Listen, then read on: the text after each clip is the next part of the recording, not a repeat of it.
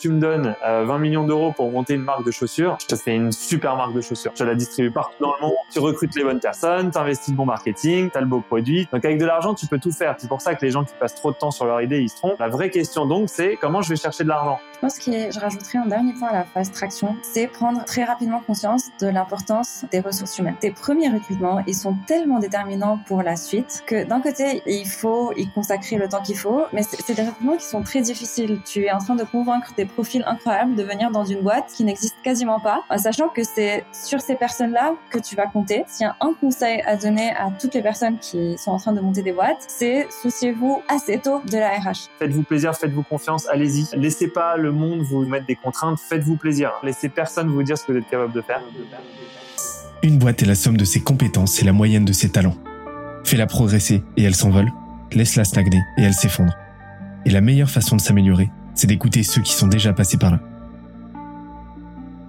Je suis Benoît Dubos, cofondateur de Scalesia, le copilote de croissance des startups et TPME ambitieuses. Ensemble, nous allons partir à la découverte des plus belles réussites entrepreneuriales, avec un objectif, comprendre comment créer et développer une boîte de façon saine, rapide et durable. Au programme, des réussites, des échecs, des méthodes, et surtout, des tonnes d'apprentissages à appliquer le jour même sur ton projet. Alors prépare de quoi noter, et surtout, attention à la branche.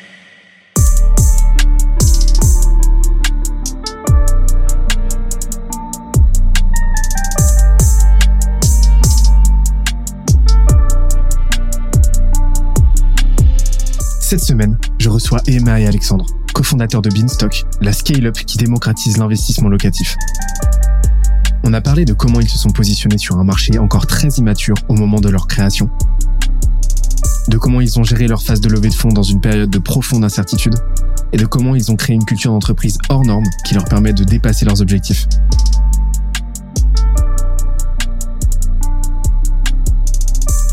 D'ailleurs, l'épisode est tellement dense qu'on en a fait un PDF récapitulatif. Pour l'obtenir, on se donne rendez-vous sur scalesia.co, s c e.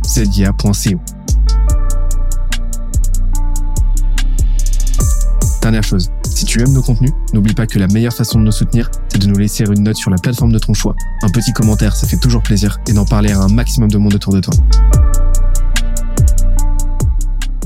Let's go et d'ailleurs, là, ça nous fait une passerelle, euh, une passerelle euh, toute trouvée sur la partie, euh, sur la partie people. On, navigue, hein, c'est, on, navigue. Enfin, je, rebondis. Le, plan chez nous, c'est vraiment une checklist. Donc c'est pas, c'est pas un plan structuré qu'on déroule. Mais donc là, on va, on va cocher la case people. comment ça se passe de votre côté sur déjà comment vous êtes structuré? Comment on est structuré? Donc, euh, il y, a, euh, y a beaucoup d'équipes parce qu'encore une fois, on a des expertises métiers qui sont très différentes. Donc, euh, ce qui fait que c'est une organisation qui est hyper horizontale. c'est il y a une spécificité encore avant de commencer à, présenter les différentes équipes, c'est que toutes les équipes sont très dépendantes les unes des autres. Euh, typiquement, un commercial, même s'il fait bien son travail, euh, il dépend d'une autre équipe pour que la transaction aille jusqu'au bout. et, et, du coup, bah, tout le monde doit savoir travailler ensemble. Euh, et en gros, on a euh, donc une équipe commerciale euh, qui, qui s'occupe de trouver les meilleures opportunités d'investissement. Donc, c'est des profils un peu mixtes entre, entre commercial et je, j'apprends l'immobilier, ça m'intéresse, je veux trouver de, bons investissements, et qui travaille beaucoup avec des agences immobilières. Donc, ça, on n'en a pas parlé, mais nous, on a un, deuxième euh, utilisateur qui est très important, qui est l'agent immobilier, euh, parce que tous les biens qu'on trouve euh, sont des biens qui sont sourcés par des agences immobilières. Donc nous, on apprend aux agences à mieux vendre leurs biens, en sachant qu'il y a évidemment un filtre qui, qui, passe par nous. On vérifie chaque bien avant de mettre sur la plateforme et on refuse beaucoup de biens. Après, il y a une autre équipe qui, qui traite de prêt d'immobilier, c'est l'équipe donc d'experts en, immobilier locatif qui vont venir accompagner euh, le client. Donc, ils vont venir le former, euh, l'aider à choisir euh, le bon investissement, un investissement qui, lui correspond. Euh, et du coup, ils vont accompagner le client jusqu'à ce que le client se positionne sur un bien. Euh, après, il y a une équipe qui va accompagner le client tout au long de sa transaction et c'est là où on a les différents experts que ce soit euh, les experts en financement, les experts en, travaux, euh, les experts euh, juridiques, des expertises qui vont du coup bah, bah, s'assurer que le client ait toutes les informations qu'il faut et qu'il avance sur un bon projet, qu'on ne découvre aucune info qui ne compromette le projet. donc ça, c'est les équipes qui sont très opérationnelles. Après, d'un point de vue plus transverse, on a l'équipe marketing, l'équipe produit, l'équipe business ops et l'équipe people. Ok, il y a quand même une belle, euh, ouais, belle complémentarité quoi. C'est euh, souvent, je, discute avec beaucoup de boîtes qui euh, qui, qui, font choix de, de tronquer un peu l'organigramme. Donc de dire ok bon bah là on, on est une boîte qui est sales qui est sales based sales driven donc on va on va mettre le paquet souvent il y a des disparités voilà le, le, marketing va être assez peu représenté etc là là dans dans votre cas vous avez vraiment fait le choix de, de constituer un organigramme bien solide euh, bien exhaustif le plus rapidement possible, euh, plutôt que de, de biaiser dans, dans une direction quoi. Tout à fait. Et de toute façon, on a une personne, chaque, chaque, sujet prend euh, demande tellement de temps et tellement de réflexion euh, que ce serait injuste de mettre euh, un, un, manager sur beaucoup d'équipes parce que il n'aura pas le temps de, bien traiter les choses. Carrément. Euh, et, et, et, comment ça se passe au niveau du, du recrutement? Parce que à l'époque, vous vendiez la vision, etc. Vous vendiez, vous recherchiez les profils d'entrepreneurs à limite qui allaient s'embaucher eux-mêmes, à l'instar de Romain. Euh, là aujourd'hui, j'imagine que voilà, vous êtes 70 passés, euh, vous avez commencé à, à, à, à, planifier un petit peu tout ça. comment ça se passe un recrutement chez vous? C'est quoi votre process euh, idéal? Donc, pendant le premier call, euh, on fait en sorte déjà de connaître le candidat, de, de savoir qui il est au-delà de, de, son CV, euh, et on lui explique vraiment euh, à quoi ressemble le quotidien dans la boîte. L'idée, c'est qu'il puisse aussi euh, poser toutes ces questions. Euh, une fois que cette étape est validée, il y a beaucoup d'échanges avec l'équipe opérationnelle. Par beaucoup, c'est pas beaucoup d'étapes, mais c'est on fait en sorte que le candidat puisse rencontrer euh, pendant une, un passage au bureau plusieurs personnes de l'équipe, donc que soit le manager euh, ou des personnes qui font un, job similaire auquel ils postulent, euh, pour qu'encore une fois, ils, ils comprennent euh, à quoi ressemble le job et qu'on soit sûr qu'il qui va qui va fitter. Après, il y a un, dans la plupart des cas, euh, il y a un petit exercice à, à, à préparer, donc euh, une sorte d'étude de cas, mais qui ressemble énormément aux missions du job. Donc l'idée, c'est que c'est de voir si le candidat prend du plaisir à le faire parce que c'est ce qu'il va faire quasiment tous les jours. Donc, euh, il faut qu'il soit sûr qu'il qu'il aime. Et à la fin, il y a une dernière étape de validation. Ça dépend des postes. Donc, soit avec Alex ou moi, soit avec avec le manager. Ça, c'est la première partie. Et la deuxième partie qui s'appelle la période d'essai. Et en fait, euh, je pense qu'il y a une grande, euh, grande, grande attention qui est mise sur le euh, sur le réalisme, le pragmatisme dans le recrutement. C'est-à-dire que nous, on est dans une logique où on n'a jamais, même si on cherche 100 personnes en urgence, on n'a jamais dévié des critères de sélection qu'on avait au début, jamais. Les gens qui viennent sont, on, a toujours la même exigence, donc on est toujours aussi le, taux de conversion, il est, il bouge pas. Euh, en revanche, on est aussi très pragmatique sur le fait que c'est la valse, ça se danse à deux. Euh, et que euh, nous on demande beaucoup de choses, mais on veut qu'il voit beaucoup de choses. Il faut, faut qu'il soit confronté aux personnalités des gens avec qui il va bosser. Il faut qu'il soit confronté à ce que ça va être vraiment son tâche. On veut qu'il voit les bureaux, qu'il voit comment les gens se parlent, euh, parce que je pense que il y a rien de plus clé. Mais derrière, t'as encore six mois où franchement moi, s'il y a un employé qui vient me voir euh, au bout d'un mois dans son taf et qui me dit qu'il part, euh, jamais de ma vie je vais lui en vouloir nous avoir fait perdre du temps. Ça fait partie du les risques du métier quand tu recrutes. Euh, je considère qu'il il faut accepter l'idée que ça, ça prend du temps de savoir euh, si tu es parti pour une relation fraternelle, familiale, ou si en fait il y a des petites choses qui résistent et qu'on va avoir du mal à les surmonter et que ça va poser problème. On est, on est vachement attentif à ça et on est vachement conscient. Tu vois, on est humble quand quelqu'un arrive.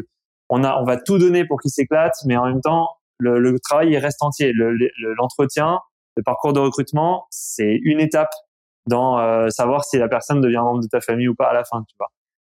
On parle très souvent de l'analogie entre euh, la vente et le recrutement, c'est et tu viens de tout résumer, c'est-à-dire que euh, quand tu signes un client, c'est le tout début de la collaboration et c'est là que la vraie vente commence parce que là tu vas là c'est là que tu vas délivrer sur tes promesses et que tu vas vraiment vraiment cristalliser la confiance qui t'a accordée à l'instant T qui est qui est très friable quoi. Et c'est exactement la même chose quand tu recrutes quelqu'un, c'est-à-dire que le début euh, le, début du travail ensemble c'est euh, c'est vraiment cette c'est vraiment là que que la relation va se créer va va prospérer et souvent ce qu'on voit c'est que c'est un truc que je constate aussi c'est c'est assez frustrant les la l'artificialité en fait de la relation que tu peux avoir avec un candidat pendant le processus de recrutement parce qu'à ce moment-là bah tu te jauges un petit peu, etc. T'es pas forcément très à l'aise. Et c'est souvent a posteriori que, que, que la relation peut, peut vraiment éclore, quoi. Et, et, et ça passe par un, un vrai processus de, de souvent ça passe par l'onboarding en fait. vous avez mis en place quelque chose de, parce que j'ai compris que sur la partie expérience utilisateur, vous avez une vraie, euh, vous avez vraiment un, un, gros soin sur ce point avec des bouteilles de champagne, etc. Enfin voilà, en gros, vous, vous faites en sorte vraiment surdélivrer au maximum. Est-ce que c'est une philosophie que vous appliquez aussi à la partie, euh, la partie people? Complètement. Mais comment ça se passe? Parce que c'est un vrai sujet. Il y a tellement de boîtes qui se cassent la figure euh, sur la partie onboarding ou c'est Calami 2. Alors déjà, déjà, ce qu'il faut savoir, il y, a, y, a, y, a, une équipe RH depuis le premier jour chez Binstock. Il hein, faut le savoir on a eu cette chance. Enfin, je dis premier jour, j'exagère. C'est depuis le début 2021. Euh, on a une équipe qui se charge de ça. Donc on n'est pas, euh, tu vois, on essaye d'éviter le côté cow-boy, euh, le côté euh, presque anarchique qui caractérise habituellement les startups du point de vue RH, même si on n'a pas échappé à de nombreux écueils. Et petit à petit, ça s'affine. Donc le l'onboarding il y a un an, c'est pas le même qu'aujourd'hui, et ce sera pas le même dans six mois. Il y a énormément de travail qui est fait. Après, Emma, peut-être que je, je, te laisse décrire les étapes précises, mais voilà, c'est important bah, je suis preneur. Euh, en gros, quand, quand, quand un nouveau, donc euh, nous chez nous, les, les, les, les, collaborateurs, on les appelle les beans. Quand un nouveau bean arrive chez nous, euh, il, y a des donc déjà donc tous les nouveaux arrivent en promo euh, pour développer aussi cet esprit de euh, vous allez connaître plein de gens de différents départements. Et ils ont une semaine pendant laquelle ils suivent des formations sur que, ce soit sur la vision de la boîte euh, ou sur des sujets un peu plus euh. Euh, mais surtout, ils font un truc hyper euh, sympa, c'est qu'ils font des ce qu'on appelle des vie ma vie. donc, ils vont passer une partie de leur journée avec chaque équipe pour découvrir vraiment le, métier de chacun et pour qu'à la fin de la semaine, ils comprennent bien au moins l'organisation de la boîte. Donc, ça dure une semaine, c'est de la pédagogie, c'est la montée en compétences et c'est vraiment de la euh, émuler cette transversalité que vous avez dans la boîte où euh, ils vont discuter avec tout le monde, ils vont euh, s'améliorer avec la, la vision, avec la culture, etc. Et c'est c'est vraiment et ça, ça se fait ça se fait petit à petit quoi. Exactement. Et chaque nouvel arrivant a aussi euh, ce qu'on appelle un bean body, euh, donc une personne dans l'équipe qui va qui va l'aider euh, bah, à s'intégrer, qui va être son, meilleur ami pendant pendant les premières semaines, donc qui va lui faire découvrir les restos du coin, etc. Pour qu'il se sente aussi très bien accueilli. Une des valeurs de Beanstalk, parce que comme tu le sais, les, boîtes adorent se, se, se, poser deux secondes et prendre le temps de rédiger des valeurs, mais une des valeurs de Beanstalk qu'on adore, c'est Deliver Magic. Donc on adore cette notion de magie, Et ça, ça, ça se crée à tous les niveaux. La magie, c'est pas, c'est pas la même chose. Il y a plein de notions euh, qui, euh, qui pourraient faire de la magie. La magie, c'est vraiment le truc qui fait que c'est exceptionnel, que vraiment il s'est passé un truc que tu as du mal toi-même à expliquer. Et on essaye toujours, notamment sur le plan RH, d'être là-dessus. Moi, ce que je veux, franchement, une des raisons pour lesquelles on a créé cette boîte, c'est parce qu'on avait envie de changer la vie de personne. Donc, ce qui était génial, c'est qu'on voyait que nos clients, on leur changeait la vie. Mais les premières personnes sur lesquelles Emma et moi, on peut avoir de l'impact, c'est nos employés. Et, euh, et l'idée, c'est que tu, tu, vois, typiquement, les gens se vexent parfois parce qu'on a oublié quelles écoles ils ont faites avant. Alors, ils ont fait très belles écoles, machin. Euh, tu rentres pas chez Beanstalk euh, parce que t'as, parce que pour ton nom, mais tu rentres chez Beanstalk pour t'en faire un. Tu vois, tu, on est là pour que tu rentres dans la boîte et que tu en ressortes. T'es, t'es quelqu'un d'autre. C'est un tunnel. Je sais pas combien de temps tu vas rester dedans, mais tu vas rentrer dans une, une machine où tu vas apprendre, tu vas vivre des choses incroyables et ça, c'est un truc sur lequel on travaille à tous les niveaux. On veut que ça vibre, on veut qu'il y ait de l'émotion dans tout. Et ça, je pense que c'est une des plus grandes qualités de Beanstalk, c'est qu'on a su le créer, ça, tu vois. Tu peux pas rester indifférent à ton, parcours de, de, de nouveaux beans, mais même les anciens beans, ils vivent des choses incroyables. Et nous, on est les premiers à s'éclater. Je trouve ça super intéressant euh, cette idée de, de magic, de, de magie quoi. Euh, déjà, on, a bien compris quand tu parles de deliver, bah, ça sous-entend l'idée de surdélivrer, donc de toujours faire plus que ce que vous promettez. Et ça, c'est c'est un truc essentiel que peu de boîtes ont compris. C'est peu de boîtes ont compris que quand tu quand un client est juste satisfait, il, y a très peu de chances qu'il revienne, parce qu'il est juste satisfait quoi. Euh, tu sais, t'achètes un dentifrice, euh, bon, euh, ok, il fait le taf. C'est pas pour autant que tu vas racheter exactement le même la prochaine fois. Euh, versus tu surdélivres, c'est-à-dire que tu tu euh, tu tu, euh, tu promets un tu promets un 8 sur 10, tu tu tu euh, tu délivres un 9,5 sur 10. Et ben là, tu as toutes les chances que que que, que le client se dise waouh, déjà ouais, c'est magique et qu'en plus de ça, il en parle autour de lui et que ce soit une évidence quand il aura de nouveau le besoin, il te, il te, te refera confiance. Et, euh, et, en fait, ça, vous l'avez vraiment compris, vous l'avez euh, engineer dans la boîte, vous l'avez vraiment processisé. Et, euh, et c'est quelque chose que vous que vous faites aussi, que vous que, que, que vous émulez aussi sur la partie people. Et j'ai senti aussi un autre truc, c'est sur cette partie la valeur que vous avez fait un vrai travail sur sur vos valeurs. alors déjà, je suis curieux de savoir quelles sont vos valeurs, mais surtout comment vous avez fait pour définir ce système de valeurs? Parce que c'est un vrai sujet aussi. Je vais laisser Emma championne des valeurs. On l'a fait assez tôt parce que quand on a, on était, je pense, une dizaine. Euh, et en gros, bon, les valeurs, c'est un gros sujet parce que c'est un sujet qui est hyper théorique. Euh, euh, c'est un sujet qui est très marketing, etc. Euh, sauf qu'encore une fois, on est biaisé par l'expérience qu'on a eue chez Glovo où euh, le fondateur avait passé beaucoup de temps sur les valeurs et on voyait comment ça se mettait en place dans la boîte. On voyait que il euh, y a quelqu'un qui a dit que euh, ta, ta, culture, tout ce que tu fais, euh, tu peux mettre les valeurs que tu veux, mais à la fin, c'est it's who you hire, fire or promote. Donc, c'est les gens que tu embauches, les gens que tu, bah, que tu, à qui tu demandes de, partir et les gens que, que tu, que tu promeus. Et je trouve que c'est très vrai. Et quand tu vois dans une boîte que les critères d'évolution sont vraiment corrélés aux valeurs, tu comprends l'importance des valeurs.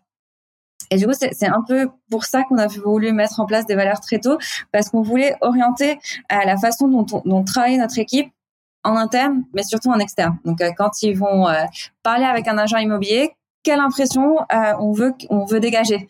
même chose pour les clients. Et du coup, on a fait une, une session de, de, brainstorming avec toute l'équipe de l'époque, qui est le, le, noyau dur de, de Beanstalk. et on a on a sorti du coup six valeurs. Donc la première qu'on aime beaucoup, c'est Deliver Magic. Euh, donc il y en a, il y en a six. Donc Deliver Magic, euh, Never Settle. Euh, donc en gros, ne, jamais rester là où on est et aller toujours chercher, chercher plus loin, chercher toujours à se dépasser. bias for Action. Donc chercher beau, tout le temps à agir rapidement, donc ne pas passer des, semaines à se poser des questions, à tester, voir ce qui se passe et bah, une des, des, réflexions de ça, c'est l'équipe Business Ops qui y a tout le monde à, tester rapidement. Build trust, euh, donc construire la confiance. Euh, donc ça, que ce soit en interne ou en externe. Euh, encore une fois, on est dans un secteur où il y a énormément de méfiance et on, cherche toujours à prendre des choix qui vont nous favoriser sur, sur le long terme et pas sur le court terme. Ce qu'on veut, c'est que un agent retravaille avec nous, c'est qu'un client nous recommande dans cinq ans donc y a la cinquième c'est euh, owners not employees. Euh, donc nous on, on, a aussi ce donc Alex parlait de, de la confiance qu'on accorde à l'équipe. Euh, typiquement chez nous tout le monde a, a des parts dans la boîte. Euh, donc on, on, on, sait que Alex et moi on n'arrivera jamais à monter euh, tous les deux ce projet qui est énorme et que notre le succès de Vinstock dépend vraiment de chaque personne euh, qui, qui contribue au projet et on veut que ça se reflète aussi euh, dans, dans, dans la façon dont ils sont liés à cette boîte. Euh, donc tout le monde a des, des BSPCE euh, et dans toute l'approche, on le voit quand, quand l'équipe parle de quand, quand une personne de l'équipe parle de Vinstock, on, on sent que, que c'est sa boîte à elle. Euh, on en est à 5. Euh, la dernière que, que je vais chercher. J'interromps l'échange 30 petites secondes pour te dire de ne pas oublier de nous ajouter une petite note des familles sur Apple Podcast ou sur la plateforme de ton choix. Tu connais la chanson, ça nous aide très fort à faire connaître euh, le podcast au plus de monde possible. Allez, on reprend pendant que tu vas chercher euh, la chercher, c'est euh, on sent un truc, c'est que on, on, dit on dit souvent tout le temps chez, chez Skeesia, on, on, se répète très souvent, euh, c'est que une boîte c'est la somme de ses compétences, c'est la moyenne de ses talents. Et en fait, vous, vous me donnez envie de rajouter un truc, c'est euh, c'est aussi la moyenne de, euh, de ses ambitions en interne, en fait. C'est-à-dire que plus tu as des gens euh, ambitieux dans la boîte, à la fois les fondateurs, mais aussi les, les, les, les, salariés, plus forcément la boîte va être, comme tu l'as dit, biased for action, biased for efficacité, etc. Et, et ça va s'en ressentir sur sur les courbes, sur les performances de la boîte et sur sa culture. Et, et, et c'est une adjonction, on, on, le sent vraiment de votre côté en fait. Et vous faites en sorte de, de vraiment magnifier cette ambition et, et, je trouve ça très intéressant. Et, euh, et je, je, je sais pas si j'ai assez beublé. ouais, du coup la dernière et c'est marrant parce que c'est une de une de mes préférées c'est innovate and simplify euh, donc en gros comment on fait pour innover au quotidien mais surtout pour simplifier.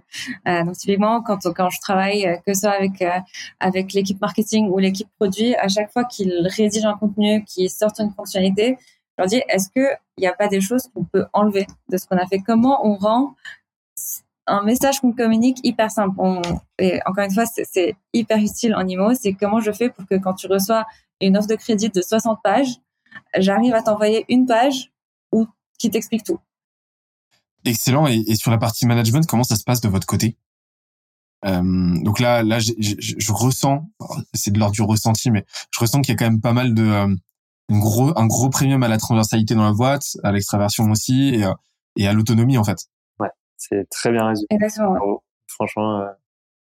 Ok, mais comment et, et, concrètement comment ça se passe? Vous avez mis en place des heuristiques précises euh? Ouais, donc euh, ça, en sachant que ça change tout le temps, parce qu'à chaque fois que tu passes un cap de taille d'équipe, tous tes process changent. Donc euh, chaque trois mois, on met ça à jour. Euh, mais actuellement, donc la façon dont on fait les choses, c'est déjà euh, chaque lundi matin, on a un stand-up, donc un point avec toute l'équipe où on partage les, news de, la boîte à tout le monde pour qu'on soit sûr que, que, tout le monde est sur la même page. Et après, en termes de management plus direct, euh, on fait donc Alex et moi, on a un point euh, d'une heure chaque semaine avec chaque équipe, donc avec chaque manager d'équipe. Et si besoin, il fait, intervenir des gens. Et, du coup, c'est pendant ces moments-là qu'on a le temps de faire le point sur que ce soit les performances, sur les projets en cours ou sur les points euh, plus RH euh, euh, et donc bien-être des employés. Donc ça, c'est euh, ce qui est théorique. Après, en pratique, on, Alex et moi, on est, on est assis chacun euh, au sein des équipes, on est sollicité tout le temps, donc euh, on, on, parle toute la journée à, à tout le monde, que ce soit les managers ou les équipes. Ça, c'est pour le management à notre niveau, mais effectivement, il y a des managers qui eux-mêmes vont toujours essayer de reproduire. En fait, ce qu'on voit en ce moment se dessiner, c'est que les équipes dans lesquelles on a des managers qui sont qui font le, le, la, la, courroie de transmission entre nous et les équipes euh, opérationnelles. Chacun, chaque équipe commence à ressembler à sa propre startup. Euh, chaque équipe a sa propre culture, euh, chaque équipe a sa propre approche, et ça, c'est quelque chose qu'on essaie de corriger en ce moment. Comment on fait pour éviter qu'il y ait des équipes plus performantes que les autres, ou qui s'amusent plus que les autres, ou euh, tu vois où il y a, y a du mieux? Et ça, c'est un vrai sujet qu'on a en ce moment. Euh, comment on fait pour harmoniser vraiment la culture? Tu vois, il y a, y a des parties du bureau ou des c'est très calme, ou d'autres où ça, ça s'éclate toute la journée. Est-ce que c'est bien, est-ce que c'est pas bien? On ne sait pas encore aujourd'hui, mais il faut qu'on trouve comment harmoniser les systèmes de management pour que la culture de la boîte, ça reste la même. Le squelette, ça doit quand même rester le même. Bah c'est sûr que euh, forcément les, les profils vont pas, enfin les, typologies de postes vont pas amener les, les mêmes profils. Mais est-ce que c'est un vrai enjeu hein, quand, quand tu quand tu silotes Enfin, vous n'avez pas siloté justement parce que vous vous transversalisez, euh, vous homogénéisez, mais euh, c'est un vrai enjeu au début quand tu choisis un, la voie de l'organigramme assez étoffée où tu crées rapidement des, des pôles, euh, un certain nombre de pôles. C'est un vrai enjeu déjà de pouvoir les gérer, les faire grossir de façon homogène, garder les équilibres et, euh, et, et, que chaque pôle euh, se crée quelque part sa propre petite culture interne. quoi. C'est un, c'est un, c'est un vrai enjeu de cohabitation. Et, et justement, on a, on a effleuré du doigt la partie culture avec les valeurs, etc. Comment vous définiriez la culture, la, la culture Beanstalk? Euh, moi, il y a un truc que j'ai remarqué en termes de culture. Déjà, c'était le cas euh, chez Glovo ou chez Uber avant quand j'y étais. Je trouve qu'un truc qui est vraiment génial, euh, c'est de se fixer des grands objectifs de boîte collectifs. C'est-à-dire qu'au-delà du fait que tu vas avoir euh, toi tes petits objectifs dans ton dans ton département, à ton niveau, etc. Je pense que c'est bien d'avoir des grands milestones que l'équipe va poursuivre collectivement et qu'on suit régulièrement. C'est-à-dire ça, ça a beau pas te concerner directement euh, au sens bonus, au sens variable, bah, tu es quand même concerné par le fait que la boîte, elle avance en même temps, euh, quelle que soit ta, ta, team. Et ça, nous, on l'a fait, tu vois, typiquement, je te parlais euh, euh, du revenu. Là, aujourd'hui, on est passé en six mois d'un monde où il y avait un énorme premium réputationnel au levée de fonds à un monde dans lequel il y a un énorme premium réputationnel au revenu, à la, à, au caractère sain du business model, euh, tu vois, on commence à entendre parler de boîtes qui sont plus des licornes, mais des centaures, euh, qui font 100 millions de revenus annuels, des choses comme ça. Euh, et en fait, nous, on s'est projeté là-dessus. C'est-à-dire que maintenant, dans la boîte, on parle collectivement des revenus. L'idée, c'est de se dire, si on arrive à créer une belle boîte tous ensemble, on va tous prospérer dans cette boîte. On va tous avoir plus, on va tous y gagner plus d'argent, on va tous travailler dans de meilleures conditions, on va tous avoir plus d'opportunités. La boîte, le, titre que vous avez dans la boîte va vous permettre de trouver l'étape d'après dans les meilleures conditions, etc. Et ça, c'est un point qui est hyper important. Donc, typiquement, aujourd'hui, le grand objectif de la boîte, c'est un million de CA mensuel. Euh, tout le monde est concentré là-dessus, tout le monde y travaille et l'update euh, du, du lundi matin, elle commence par où est-ce qu'on en est de cet objectif, tu vois? Et, euh, et, je pense que ça, c'est hyper important de ne pas oublier les objectifs collectifs euh, qui vont rassembler tout le monde. Mais c'est euh, et comment vous faites? Que si il y, a une loi moi qui me fait un peu flipper c'est la loi de de, de Goodhart c'est qui dit que quand quand tu fixes une seule c'est un seul objectif souvent on va être un un, un objectif chiffré monétairement et ben et ben les, les différents agents vont optimiser vont optimiser leur leur travail vont optimiser leurs actions dans le sens de cette métrique là mais au détriment d'autres métriques. Euh, donc tu vois par exemple le CA, bah euh, tu vas pousser le CA, mais donc tu vas euh, au détriment potentiellement de de, de de ton expérience de, de vente où les, les sales vont être par exemple encouragés à signer des clients qui devraient pas l'être. Donc tu vas rogner sur ton positionnement, etc. tu comment comment tu fais pour t'assurer que bah, cet objectif aille pas parasiter d'autres variables qui sont essentielles? Bah en fait, le, garde-fou numéro un, c'est tes KPI perso qui déterminent ton variable. Ça, c'est le garde-fou numéro un. Donc, toi, on va te donner des KPI très, très clairs qui vont dans, dans le bon sens de ce que tu dois, de ce à quoi tu dois œuvrer tous les matins. Euh, mais je pense que c'est aussi important d'avoir cet objectif unique qui n'est pas celui qui va driver ton variable, mais qui est celui qui va driver le sens de collectivité. Tu vois, l'objectif, c'est que les gens appartiennent au projet euh, et qui comprennent qu'il y a tout à aller construire ensemble. En fait, que tu te rendes compte concrètement hein, que effectivement, peut-être que petit à petit, tu vas de plus en plus devenir un rouage d'une grosse machine. C'est la réalité. Quand tu arrives au début, euh, il y a un an, les gens qui venaient, quand on était 10 dans le bureau, bah, l'impact que chacun a, il est colossal. Euh, petit à petit, ça va commencer à se préciser. Tu commences à devenir un rouage d'une machine. Mais du coup, il est vraiment crucial que tu gardes à l'esprit quelle machine tu es en train de créer et pourquoi toi-même tu profites du fait que la machine se crée que le fait d'être juste un rouage, c'est pas juste, c'est pas un problème euh, parce que tu en tires profit directement. Et donc c'est pour ça qu'on combine les deux, à la fois des objectifs individuels sur lesquels reposent tes calculs de variables, qui eux sont très équilibrés, qui vont dans le sens que nous, les gens vont travailler de faire que toute la machine soit bien huilée avant fixer, versus un objectif collectif qui, je pense, permet de, de souder le collectif, de rappeler aux gens qu'on est en train de construire un projet tous ensemble, que c'est pas chacun dans son coin. Euh, et ça, c'est vraiment génial tu laisses euh, tu laisses la pleine latitude des équipes aussi pour pouvoir s'optimiser euh, en interne euh, de leur côté et puis on va dire affiner l'objectif et, et rester proactif par rapport à ça quoi. Ah, c'est ça. En fait, l'idée c'est que eux, on doit pouvoir leur dire regardez, avec les objectifs qu'on vous a donnés, on a on a suffisamment bien réfléchi nous pour que à la fin, si tout le monde fait les objectifs qu'il avait individuellement, ça donne ça. Et donc ça permet aussi de voir aux gens de voir si les gens qui fixent les objectifs sont fiables. Parce que si à la fin le résultat de moi je fais un super boulot, lui fait un super boulot, on fait tous un super boulot, c'est pas ce que vous m'aviez dit collectivement, bah j'ai j'ai perdu, euh, je perds le fil et je perds une partie de la confiance que j'avais en vous. Et c'est là que ça devient compliqué. Et euh, on en revient à cette idée de cette notion de confiance, quoi, et de, de, de, de relation qui doit se renforcer au fur et à mesure. Et, euh, et justement, pour revenir sur la partie vente, comment ça, on, on, en a parlé tout à l'heure, mais comment vous processez ça? Parce que c'est c'est quand même une des euh, une des audiences les plus compliquées avec lesquelles traiter. C'est-à-dire que là, vous êtes sur du B2C en, en ce qu'on appelle high tickets, donc sur des sommes très très très élevées. Déjà très élevées en B2B, mais euh, mais donc euh, gigantesques en, en, en B2C, où il y a il y a une notion ici très anxiogène par rapport à cette somme là.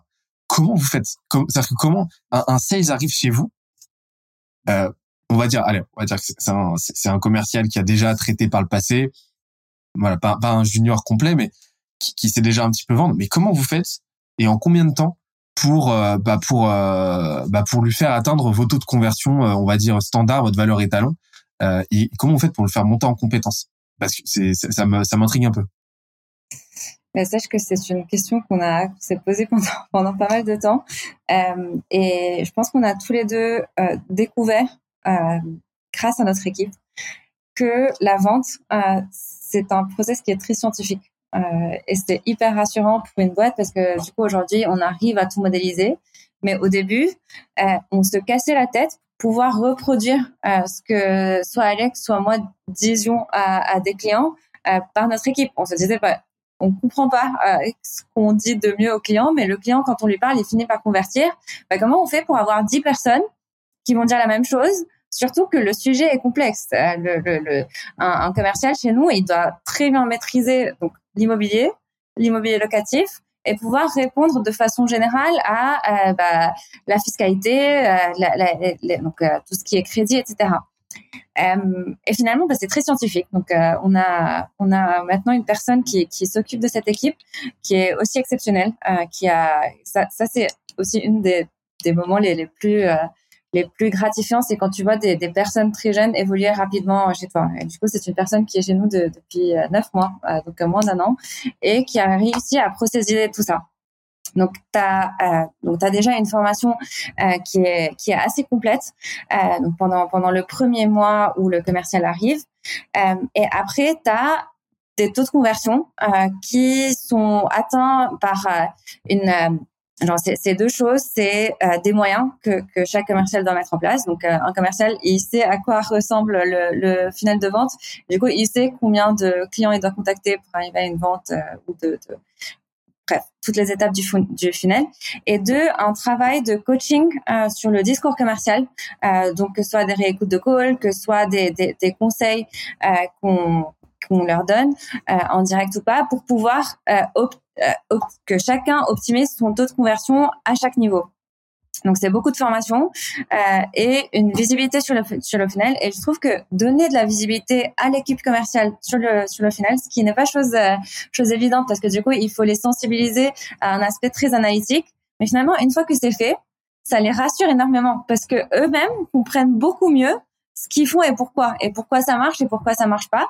Euh, et en gros, en moyenne, notre programme de, formation et de ramp up euh, dure six mois, euh, mais pendant ces six mois, ils, sont productifs. C'est juste qu'on sait qu'à un moment ils vont atteindre leur productivité optimale.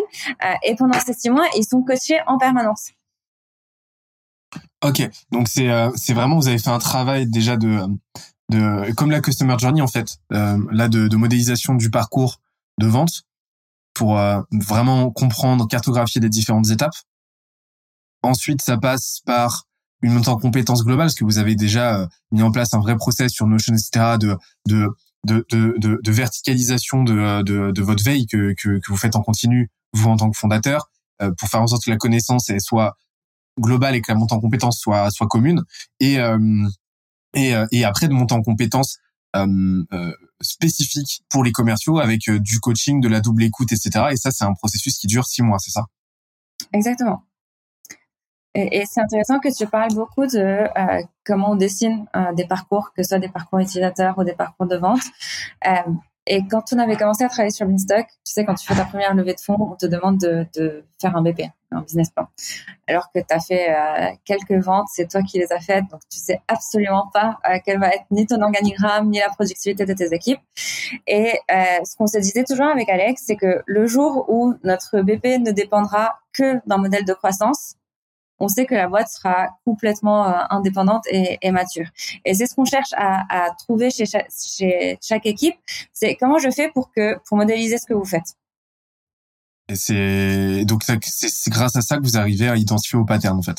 Euh, vous identifiez des, des patterns, des modèles récurrents, et, euh, et c'est super intéressant ça. Euh, parce que normalement, tu sais, le, le, le, le, la, la, la journey comme ça, c'est quelque chose qui est, c'est qui est assez unilatéral en fait, vous le rendez bilatéral en, en, en faisant prendre ce recul-là aux commerciaux euh, pour faire en sorte de euh, d'améliorer de, de, en continu en fait ce, cette cette journey. C'est super intéressant comme approche. Et qu'est-ce que vous recherchez? Enfin, c'est quoi les, critères que vous recherchez principalement chez, chez un chez un sales euh, qui, qui, font que un sales chez vous va performer? Il y a des compétences sales. Euh, donc pendant les entretiens, certaines compétences sont testées, euh, des compétences hyper commerciales sur. Euh, je, te, dis des exemples hyper basiques, mais genre, est-ce que tu poses des questions ouvertes, fermées le, commercial 101, la base. et après, et ça c'est très important, on cherche un fit avec notre équipe, avec notre culture. Genre, on, on fuit euh, hyper rapidement tous les tous les profils un peu prétentieux qui veulent euh, qui, qui ne comprennent qui n'arriveraient pas à comprendre que leur travail va aussi dépendre du travail d'autres équipes. Euh, donc on, cherche un, donc beaucoup d'humilité, euh, une capacité de travail, une envie d'apprendre parce que même si c'est des gens qui connaissent l'IMO, euh, il y, a, beaucoup de gens, il y a beaucoup de commerciaux qui sont arrivés qui ne connaissaient pas qui ne connaissaient pas l'IMO. Mais il faut toujours avoir envie d'apprendre, de se mettre à jour. mais surtout et le plus important, c'est une, envie de travailler en équipe et de voir cette boîte grandir. Donc un vrai travail avant tout, c'est avant tout une histoire de, mindset, d'état d'esprit, plus que de compétences dures, quoi. C'est-à-dire que euh, la montée en compétences, elle se fait a posteriori. Donc c'est avant tout sélectionner des gens qui sont câblés comme il faut et qui ont cette envie-là d'apprendre et qui sont pas là pour se la péter, quoi. Sache, que c'est le cas sur tous les postes. Euh, y, a, on a une, euh, spécificité. Ça, c'est grâce à notre à notre head of people qui l'a fait très tôt. donc à chaque fois qu'elle faisait passer des entretiens, elle se demandait pas est-ce que cette personne est bien pour euh, le job pour lequel elle a postulé. Elle se demandait bah, qu'est-ce que cette personne peut faire dans la boîte. Et du coup, il y a beaucoup de personnes qui viennent d'un background hyper différent et qui aujourd'hui font complètement autre chose chez nous. Euh, typiquement, notre notre talent acquisition, par exemple, euh, elle travaillait en marketing. Euh, dans notre équipe produit, il y a aucune personne qui avait fait du PM avant. Et ça, on le retrouve dans plein d'équipes euh, et, et, ce qu'on cherche, c'est des personnes, euh, comme tu le dis, qui soient qui soient ambitieuses, qui où on voit leur potentiel euh, et qui, qui ont envie de, de participer à ce projet. J'espère que l'épisode t'a plu autant que ça nous a plu de l'enregistrer et de le produire. Si c'est le cas, oublie pas de nous laisser une petite note et euh, de le faire tourner autour de toi. Ça nous aide énormément à faire connaître le podcast, à nous faire connaître et à prêcher la bonne parole d'une croissance saine, durable et rapide. En attendant le prochain épisode, on se donne rendez-vous sur scalesia.co, s c a l e z i a.co où tu découvriras des cours, des vidéos et des lives en libre accès pour t'aider à faire décoller ta boîte comme jamais. C'est notre promesse, c'est ça qu'on aime faire et on va continuer de le faire. On se dit à très vite. Bye bye.